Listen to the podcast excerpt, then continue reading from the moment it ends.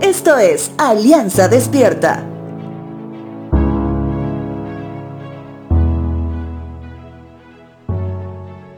El Antiguo Testamento registra que con voz de estruendo Dios les habló a ciertas personas. En ese sentido, esas personas pueden decir con veracidad que escucharon la voz de Dios. Qué tremendo privilegio para estas personas. Esa voz de poder no la tenemos en nuestra actualidad. Sin embargo, eso no quiere decir que Dios nos sigue hablando tan parecido a un estruendo. Dios se ha revelado a la humanidad de una forma progresiva. Hoy, Dios nos habla por medio de su palabra. Dios nos habla por medio de su Santo Espíritu.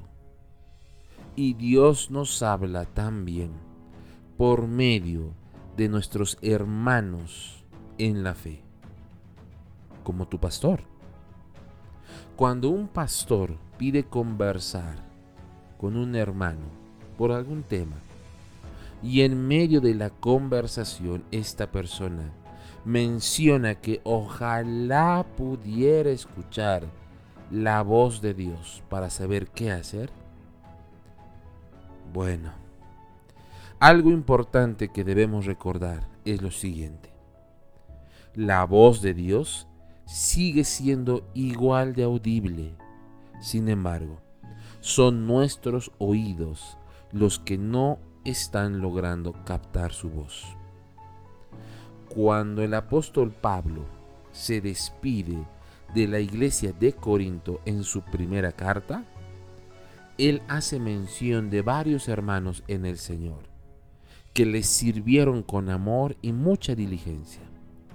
Es por eso que la palabra cita en Primera de Corintios capítulo 16, verso 18 lo siguiente. Ellos también han sido de mucho aliento para mí como lo fueron para ustedes. Muéstrenle agradecimiento a todos los que sirven así de bien.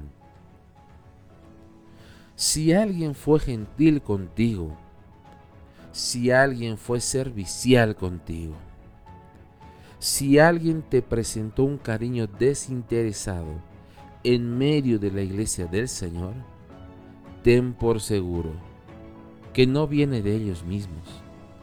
Es Dios hablando por medio de ellos, diciéndote una y otra vez, aquí estoy, amado Hijo.